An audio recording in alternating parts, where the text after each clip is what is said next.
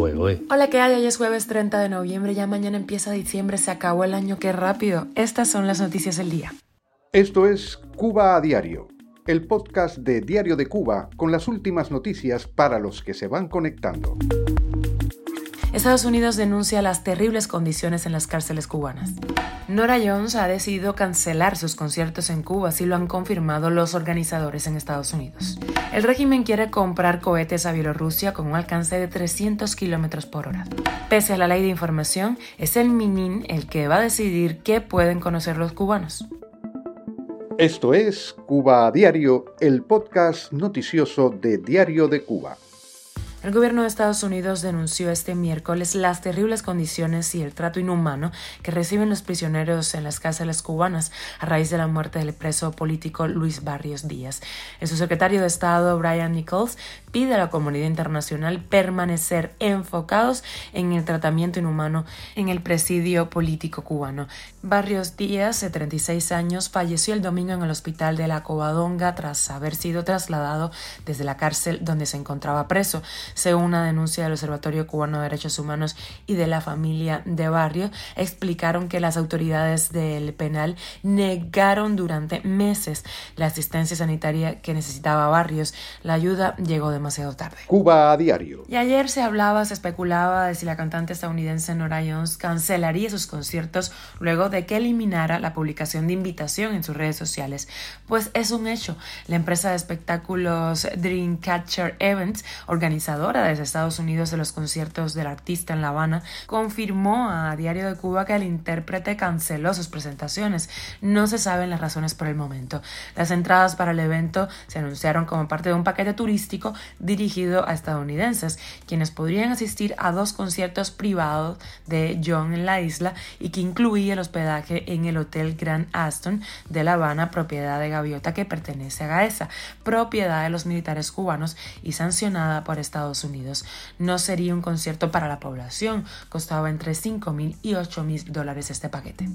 El gobierno de Bielorrusia y el de Cuba acordaron un proyecto de cooperación militar y plan de actividades bilaterales para 2024. Así lo reportó la agencia oficial bielorrusa Belta. F señaló que medios bielorrusos desvelaron algunos detalles de esas negociaciones. Cuba estaría interesada en comprar armamento bielorruso, incluidos lanzaderas de misiles Polonev con un alcance de hasta 300 kilómetros.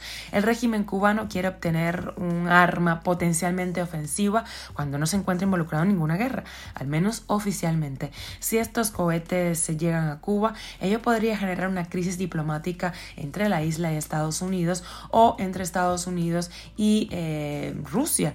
Esto ya sucedió durante la crisis de los misiles de octubre de 1962. Cuba a diario. Y organizaciones de la sociedad civil han alertado sobre las restricciones al acceso a la información pública que tiene la norma que en diciembre, el mes eh, próximo, debe aprobar la Asamblea Nacional.